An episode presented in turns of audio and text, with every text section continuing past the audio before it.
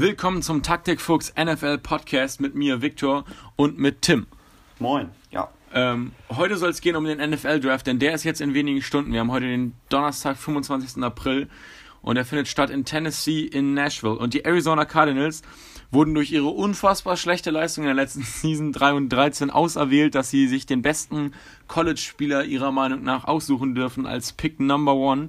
Ähm, wie gesagt, 3 und 13 Season. Von den drei Spielen, die sie gewonnen haben, haben sie zwei gegen San Francisco gewonnen, was jetzt auch keine so große Leistung war. Und ähm, ein Spiel gegen Green Bay mit drei Punkten Abstand, auch ein bisschen überraschend meiner Meinung nach. Ähm, und jetzt ist natürlich die Frage, wen nehmen Sie auf Pick Number One? Wird es Kyler Murray sein, so wie mittlerweile fast alle behaupten? Oder wird es doch eine Überraschung? Der, der ganze Draft geht einfach komplett crazy. Was ist deine Meinung, Tim? Also, erstmal, wie du gerade richtig gesagt hast, inzwischen gibt es wirklich kaum einen Experten mehr, der der Meinung ist, dass Kyler Murray nicht auf Nummer 1 äh, gepickt wird. Im Endeffekt, es kann alles passieren. Das weiß man nicht. Das hat auch der Draft so ein bisschen an sich. Jedes Jahr hat man absolut, äh, also hat man möglicherweise eine Vorahnung, was passieren könnte. Und im Endeffekt passiert es sowieso nie. Also ich meine, wer, wer konnte letzte Saison vorhersagen, dass ein Baker Mayfield auf Nummer 1 gepickt wird? Und oh Gott, ein, das, das, war eine, das war eine Riesenüberraschung. Ja, also ich, ich hätte damit nicht gerechnet und auch wenn man den gesamten Prozess verfolgt hat, war es nicht unbedingt vorhersehbar. Und jetzt inzwischen ist es eben so, wir haben im Prinzip das umgekehrte Bild. Damals hat niemand damit gerechnet, dass Baker Mayfield äh, an Nummer 1 gepickt wird. Jetzt rechnet jeder damit, dass, dass Kyler Murray an 1 gepickt wird. Und möglicherweise passiert es eben nicht. Und ja. das, ist das, das ist das, was es eben dann auch interessant macht. Was, das macht es auf jeden Fall interessant, aber die Frage ist, wer wird denn an Nummer 1 gepickt, wenn es denn nicht Kyler Murray ist? Was für Needs haben deiner Meinung nach überhaupt die Arizona Cardinals? Ähm, weil, also die große Diskussion ist ja auch so, wenn sie Kyler Murray als Quarterback nehmen würden, was passiert dann mit Josh Rosen? Josh Rosen, der jetzt eine Rookie-Season gespielt hat, die nicht so sonderlich herausragend war, die jetzt aber auch nicht so war, dass man sagt, wir treten Josh Rosen komplett in die Tonne. Ja, also zu der Frage, wen die Arizona Cardinals sonst nehmen würden, wenn sie nicht Kyler Murray nehmen. Also ich bin mir ziemlich sicher, oder sagen wir mal so, hundertprozentig sicher, wenn es nicht Kyler Murray wird, dass es entweder Nick Bosa, der äh, Defensive End von Ohio State, oder Quinnen Williams, äh, der Defense Tackle aus Alabama wird. Äh, da das für mich, aus meiner Meinung, wenn man jetzt die Quarterbacks einfach mal rauslässt, die zwei besten Spieler auf dem, auf dem Draftboard sind. Und es wäre schon ex, also das würde an eine äh, Sensation der letzten 100 Jahre grenzen, wenn weder Kyler Murray noch Nick Bosa noch Quinn Williams am Ende der Nummer 1 Pick sind. Also darauf kann man eigentlich schon sein gesamtes äh, Vermögen setzen, dass es einer dieser drei Personen wird. Na gut, ich meine, wen, wen brauchen die Cardinals denn auch sonst? Aber nochmal zu der Frage zurück ob die Cardinals denn überhaupt einen QB brauchen. Also steht, glaube ich, außer Frage, darüber müssen wir uns nicht unterhalten, ob Kyler Murray ein herausragender Quarterback und auch allgemein ein herausragender Sportler ist. Neben Football hat er ja auch noch Baseball im Profibereich gespielt für Oklahoma. Ähm, nebenbei auch noch ein bisschen Basketball. Wie gesagt, ein herausragender Sportler, seine Werte sind top. Ähm, sein Passer-Rating von letzter Saison, ich weiß nicht, hast du das noch genau im Kopf? Also nicht, nicht direkt. Er hatte auf jeden Fall eine, wenn man jetzt sich nur mal die Touchdowns anguckt, also er hat letzte Saison bei Oklahoma 14 Spiele gespielt und hatte 42 Touchdowns bei 7 Interceptions, was schon ein, also ein extrem hoher Wert ist, wenn man sich überlegt, dass, dass Patrick Mahomes ähm, 50 Touchdowns hatte. Und also es ist halt schon ein extremer Wert, auch wenn es natürlich im College war, aber es ist schon, schon eine starke Bilanz und das ist ja nicht alles. Er ist ja auch ein exzellenter äh, Läufer, also er, er ja. läuft ja auch wahnsinnig viel mit dem Ball und er hat, wenn man sich mal so zu, zu Gute führt, wie stark seine, seine Stats wirklich gewesen sind. Er hat in der letzten Saison bei Oklahoma 1001 Rushing Yard. Tom Brady hat in seiner gesamten Karriere 1000 Rushing Yards. Also von daher, das ist ist eine wahnsinnige, ein, ein wahnsinniger Sportler. Und wenn er tatsächlich in der ersten Runde ge gepickt wird, wovon man eigentlich ausgehen kann, dann ist er der erste Spieler, der in, im MLB-Draft, also beim Baseball, und im NFL-Draft in der ersten Runde ge ge gepickt wurde, was schon extrem ist. Und das wird man, das würde ich mich jetzt mal so weit aus dem Fenster lehnen, wird man so nicht mehr häufig sehen. Also das ist schon ein wahnsinniger Sportler und nicht mehr ähm, häufig sehen. Also wenn, also wenn ich mich jetzt nicht irre, haben wir das bis jetzt ja auch nicht so gesehen, dass man sagt, wir sehen es gerade häufig. Ähm, nein, nein, natürlich nicht. Es ist auch, ist auch immer die, die, die Frage, ähm, ist ein Spieler, der sehr gut Baseball spielt, auch ein Spieler, der sehr gut Football spielt, beziehungsweise wenn er sich entscheiden muss, wie entscheidet er sich? Und dass er im, im Falle von Kyler Murray, äh, der ja nun letztes Jahr von den Oakland Athletic an Position, ich glaube 9 war das, im MLB-Draft ge gewählt wurde, dann aber gesagt hat, ich würde ganz gerne noch ein Jahr am College Foot Football spielen und dann aber Baseball-Profi zu werden und dann am Ende doch sagt, er will Football spielen. Ich glaube, das wird man auch nicht mehr in der Form erleben. Das ist ja, schon sehr besonders. Kyler Murray hat einfach eine einzigartige Geschichte hinter sich. Ähm, der Punkt ist jetzt der, wir wissen, Kyler Murray ist ein unfassbarer Sportler und Quarterback. Und der, der aktuell die Quarterback-Position in Arizona bekleidet, ist Josh Rosen. Josh Rosens Rookie-Season, wie gesagt, war jetzt nicht so super herausragend. Er hatte eine Rating von 66,7. Ähm, war einfach eine sehr, sehr durchwachsene Rookie-Season. Ähm, aber wie glaubst du, was ist deine Meinung dazu, ob die Cardinals jetzt Josh Rosen behalten ähm, oder ob sie mit ihm weitermachen sollten? Weil es gibt ja auch andere Quarterbacks, die waren in ihrer ersten Season jetzt nicht so gut, haben sich aber danach dann entpuppt als auch unfassbare Quarterbacks, die auch mehr leisten können, als man nach ihrer Rookie-Season von ihnen gedacht hätte. Ja, also erstmal zu der Frage, sollten die Cardinals mit Josh Rosen weitermachen? Stellt sich natürlich die Frage, brauchen sie grundsätzlich eben den, einen Quarterback? Also ich bin mir ziemlich sicher, dass wenn sie Kyler Murray nehmen werden, dass sie dann versuchen, äh, Josh Rosen irgendwie loszuwerden. Und sei es, dass sie, ähm, also sage ich mal, einen niedrigen äh, Pick nehmen, ähm, als es möglicherweise für ihn äh, gerechtfertigt ist. Aber zurück zu der Frage, sollte man Kyler Murray an 1 nehmen, also sich dann im Prinzip von Josh Rosen trennen, oder sollte man mit Josh Rosen weitermachen? Und ich glaube, das, das Beispiel von, von Jared Goff, der jetzt ja auch bei den Los Angeles Rams im, im Super Bowl der Starting Quarterback war, hat man ganz gut gesehen. Man kann auch nach einer, sagen wir mal, durchwachsenen Rookie-Season noch wahnsinnig erfolgreich werden und im Prinzip auch in, in, in, dem, in der Entwicklung explodieren. Und wenn man mal die Werte vergleicht von, von Josh Rosen in seiner Rookie-Season, also im letzten Jahr, und die von ähm, Jared Goffs Rookie Season 2016 sind die Werte nahezu identisch. Also es sind jetzt ähm, keine großen Abweichungen zu sehen. Und daran sieht man einfach, dass es möglicherweise nicht immer die beste Wahl ist, dann einfach zu sagen, der ist nicht gut genug, sondern vielleicht einfach mal ein bisschen drauf zu bauen. Und äh, ganz ehrlich, wenn man jetzt nach meiner Meinung fragt, ich fand nicht, dass, dass ein Sam Darnold eine so entscheidend bessere äh, Saison gespielt hat in der letzten Saison als äh, Josh Rosen. Und ich glaube auch, dass ein, ein Josh Allen zum Beispiel vom, vom Passtechnischen auch nicht besser gewesen ist. Das, das zeigen auch die, die, äh, die Statistiken. Und ja, über, die, über die wird nicht diskutiert. Also von daher, man muss halt immer mal ein bisschen bremsen, wenn man einen Rookie-Quarterback hat den man auch in der ersten Runde gedraftet hat. Und nicht nur das, sie haben ja sogar Picks dafür aufgegeben. Also sie haben von 15 auf 10 sind sie letztes Jahr hochgetradet, damit sie äh, Josh Rosen bekommen. Und ihn jetzt einfach wieder loszuwerden, ist natürlich äh, so ein zweischneidiges Schwert und ich glaube nicht, dass sie am Ende des Tages damit die beste Entscheidung treffen. Ja, aber wie gesagt, Josh Rosen wieder loszuwerden, würde auch bedeuten, also wenn sie das tun, dass sie halt Kyler Murray eben gedraftet haben. So, jetzt ist natürlich auch einfach der Punkt, wenn sie jetzt Kyler Murray nicht draften, dann werden sie einen der besten Defensive-Spieler nehmen, die wir aktuell zur Verfügung haben. Und das ist, glaube ich, relativ klar, wer das sein wird. Das wird entweder Bosa oder Williams sein. Ähm, beides Top-Prospects, die sich auch beide den Nummer 1 äh, verdient hätten.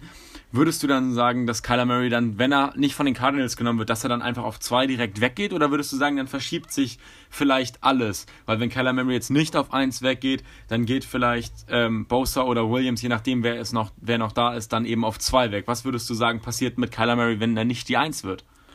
Also im Endeffekt ist ja dann die Frage, wen nehmen die Cardinals, wenn sie nicht Kyler Murray nehmen? Und wie ich eben schon gesagt habe, es wird entweder Bosa oder Williams werden, da bin ich mir eigentlich ziemlich sicher.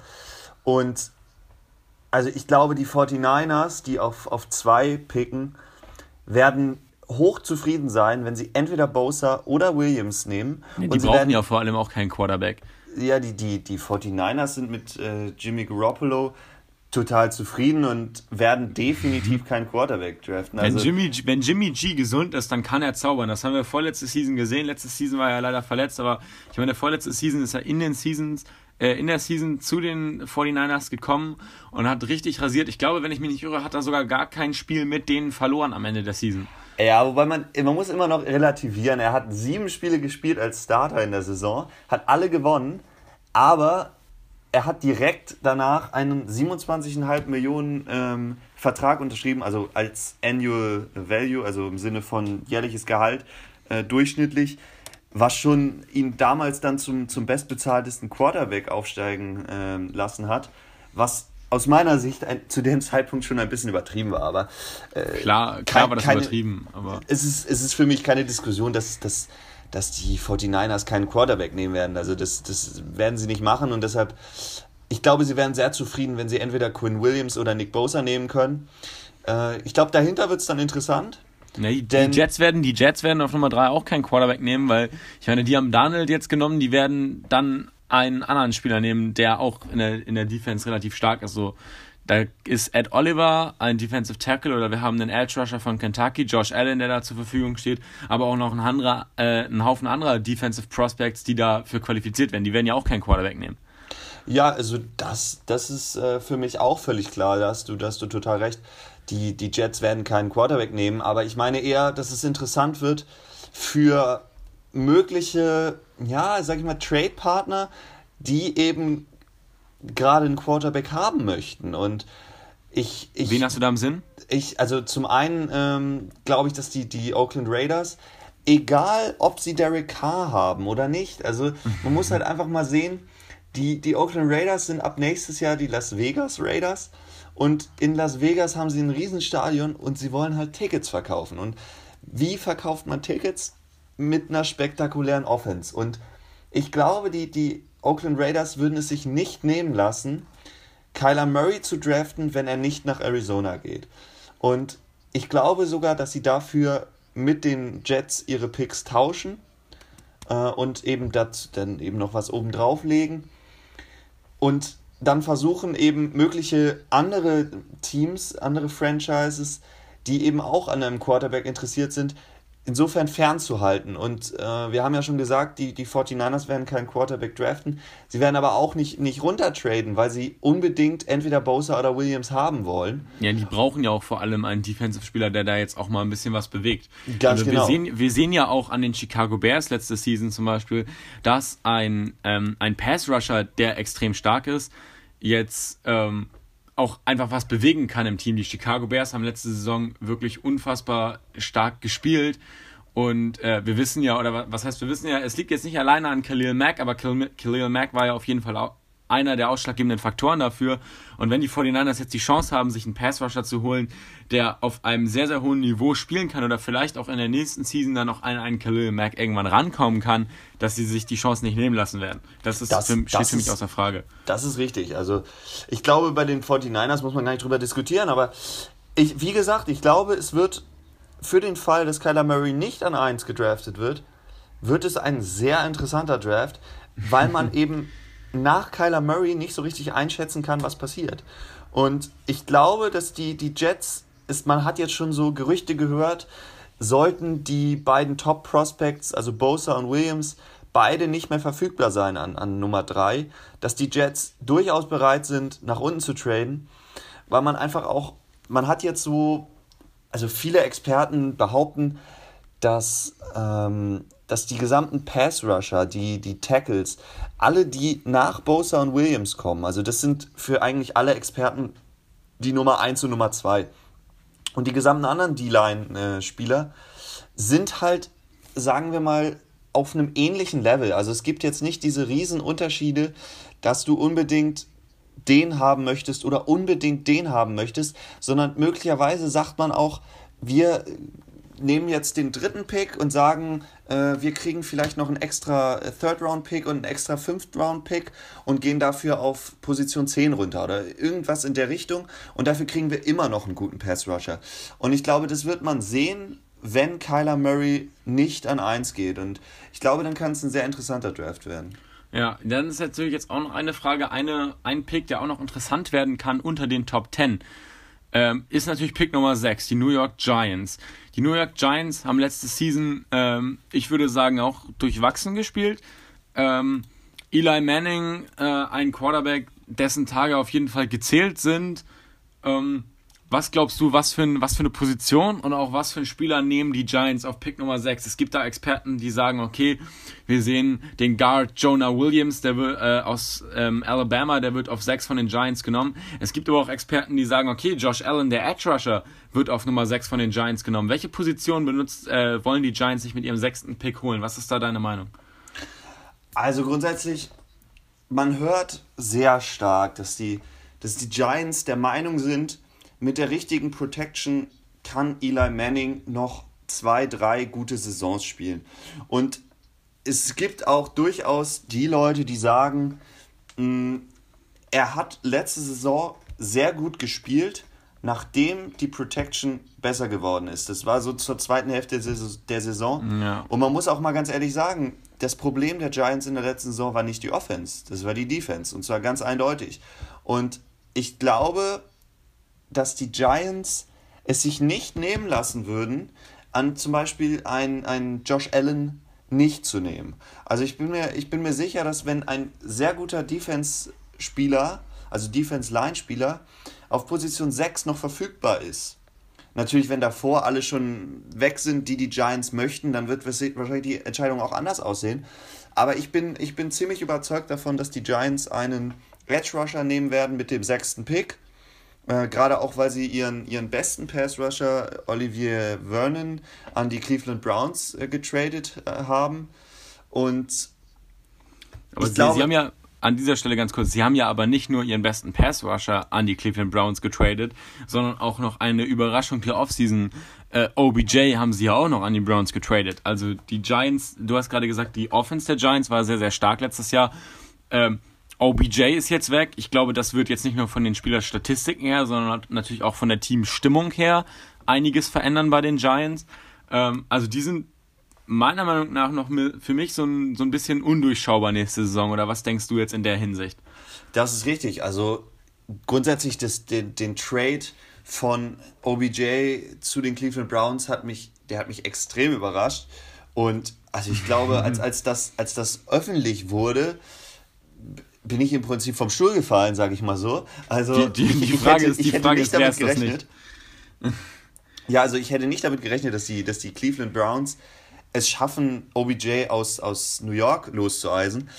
Man muss aber auch mal sehen, OBJ ist schon immer ein schwieriger Charakter gewesen und hat auch durchaus seinen eigenen Kopf und für für die ähm, Verantwortlichen der, der Giants, also da in, in, im speziellen ähm, GM Dave Gettleman und auch Coach äh, Pat Schirmer. Die sind der Meinung, dass, dass eben Spieler in, in New York spielen sollten, die wirklich diese Mentalität haben und alles für das Team geben. Und da waren sie bei, bei OBJ eben nicht überzeugt. Und es gibt auch durchaus Stimmen, die behaupten, dass der, der Locker-Room von den, von den Giants in der nächsten Saison wesentlich besser sein wird. Und um zu zeigen, dass sie eben nicht jetzt einen kompletten Rebuild machen, was einige behaupten, haben sie ja immerhin Golden Tate, der jetzt auch kein schlechter Receiver ist, haben sie für vier Jahre äh, neu unter Vertrag genommen, ähm, als, als Inhalt eines Trades mit den ähm, Philadelphia Eagles. Und das hat eben gezeigt, dass es eben nicht auf diesen kompletten Rebuild hinausläuft, sondern dass, dass die Giants durchaus noch der Meinung sind, dass sie angreifen können. Und das würde die These eben unterstützen, dass sie Defense nehmen mit ihrem ersten Pick. Und ich kann mir nicht vorstellen, dass sie an Position 6 einen Quarterback draften werden. Okay, also du sagst, sie draften einen Defense-Spieler, weil Richtig. das ihr größter Need geworden ist, auch durch den Trade zu den Browns. Dann ähm, wir, bewegen wir uns jetzt immer noch kurz in den Top 10. Was würdest du denn sagen, passiert mit dem Pick Nummer 8? Den haben ja eigentlich die Detroit Lions. Ähm, allerdings gab es ja auch Stimmen darum, dass sie den eventuell traden, nämlich ähm, nach Houston. Was, was hast du dazu zu sagen? Ja, also grundsätzlich erstmal die Detroit Lions haben, also in, in einigen der Mock Drafts von NFL-Experten wurde äh, Ed Oliver, der Defense Tackle aus Houston, wurde an Position 8 zu den Detroit Lions ähm, also predicted. Äh, wenn Ed Oliver da noch da ist. Ich meine, er ist ein richtig. unfassbar starker Spieler. Richtig, wenn, wenn Ed Oliver zu dem Zeitpunkt noch da ist. Und genau das glaube ich eben nicht. Und das würde, glaube ich, den, den Lions den, den Anreiz geben, eben ihren Pick zu traden und eben im, im, im Draft nach unten zu, zu rutschen, weil die Positionen, die die Detroit Lions vor allem brauchen, sind, ähm, also zum einen ist es wohl die Tight End Position und zum anderen ist es die Cornerback Position, die anscheinend noch viel mehr und die wirklich, also an Position 8 in diesem Draft ist ein Cornerback sehr hoch gegriffen und die, die gesamten Cornerbacks im Draft sind nicht so hoch bewertet, als dass man sie in den Top 10 nehmen könnte. Also könnte natürlich immer, aber. Aber spielerisch sind sie einfach nicht Top 10 Material. Richtig, das ist klar.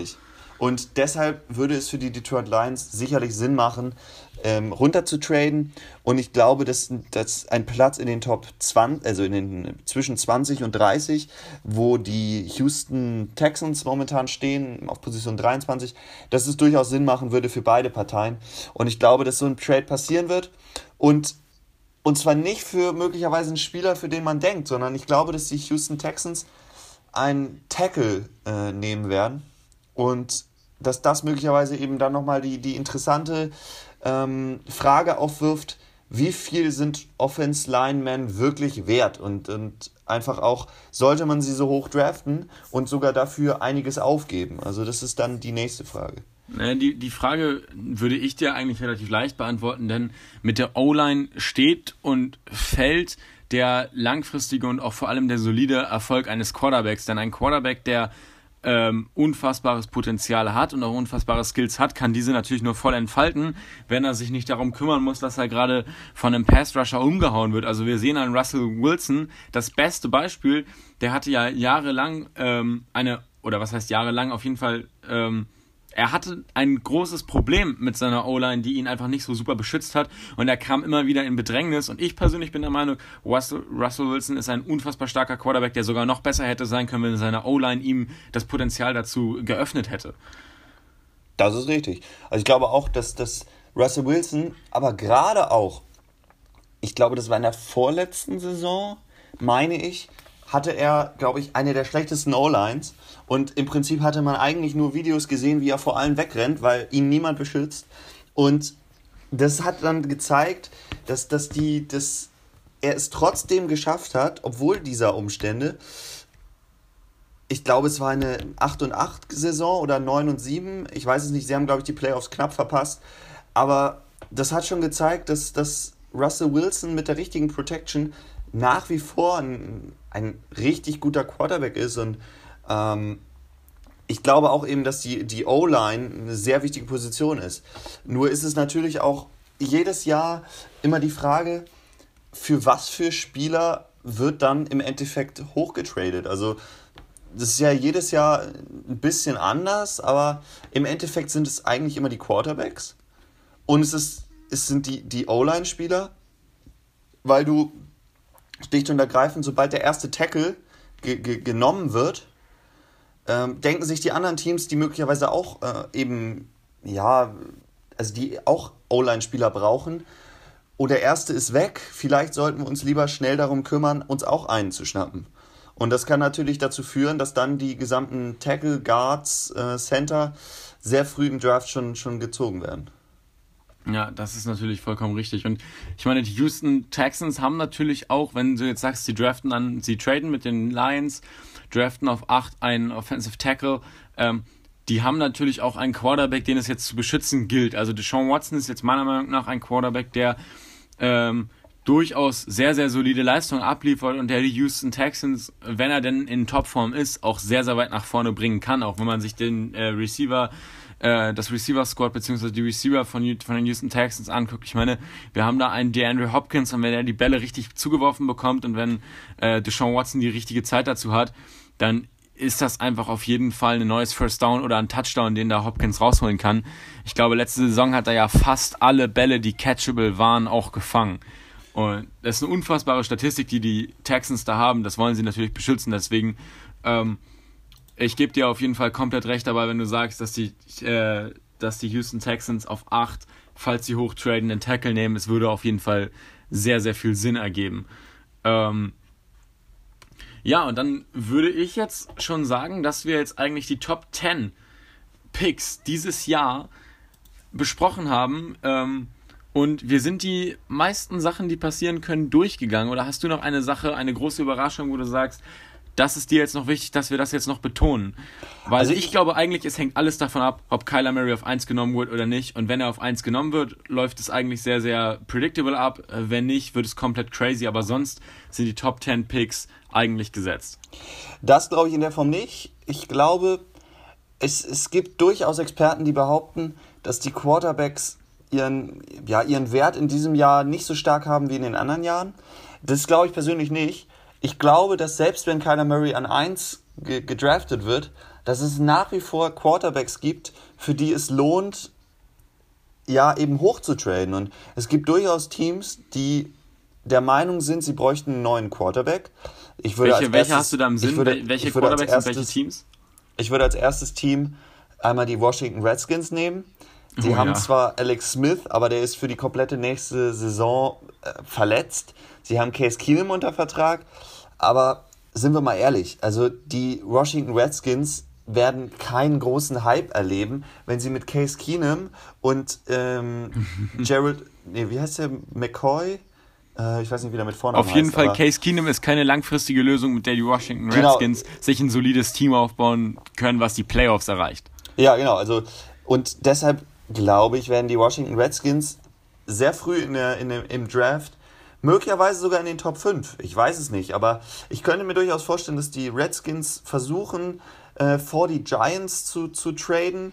Oder aber äh, zumindest vor die, vor die Denver Broncos und die Cincinnati Bengals, wo es durchaus auch die Gerüchte gibt. Wollen sie einen Quarterback nehmen? Wollen sie keinen Quarterback nehmen? Und einfach zur Absicherung, dass sie ihren, ihren 15. Pick mit den Buffalo Bills, die momentan den 9. Pick haben, dass sie die, äh, den, Pick traden werden. Und aber ich, ich wäre mal nicht überrascht, wenn es nicht für äh, einen Dwayne Haskins oder möglicherweise Drew Lock wäre, sondern möglicherweise für Daniel Jones äh, von, von Duke. Okay, also du siehst durchaus Potenzial, dass in den Top 10, wenn es um die Quarterback-Position geht, noch einiges passieren kann. Ähm, ich finde, das ist ein relativ gutes Schlusswort und dann werden wir jetzt einfach sehen, was in ein paar Stunden in Tennessee passieren wird. Wir sind sehr gespannt und dann würde ich sagen, ciao und bis zur nächsten Folge, wenn es wieder heißt, willkommen zum NFL Taktik Fuchs Podcast. Bis ja. dann. Ciao. Tschüss.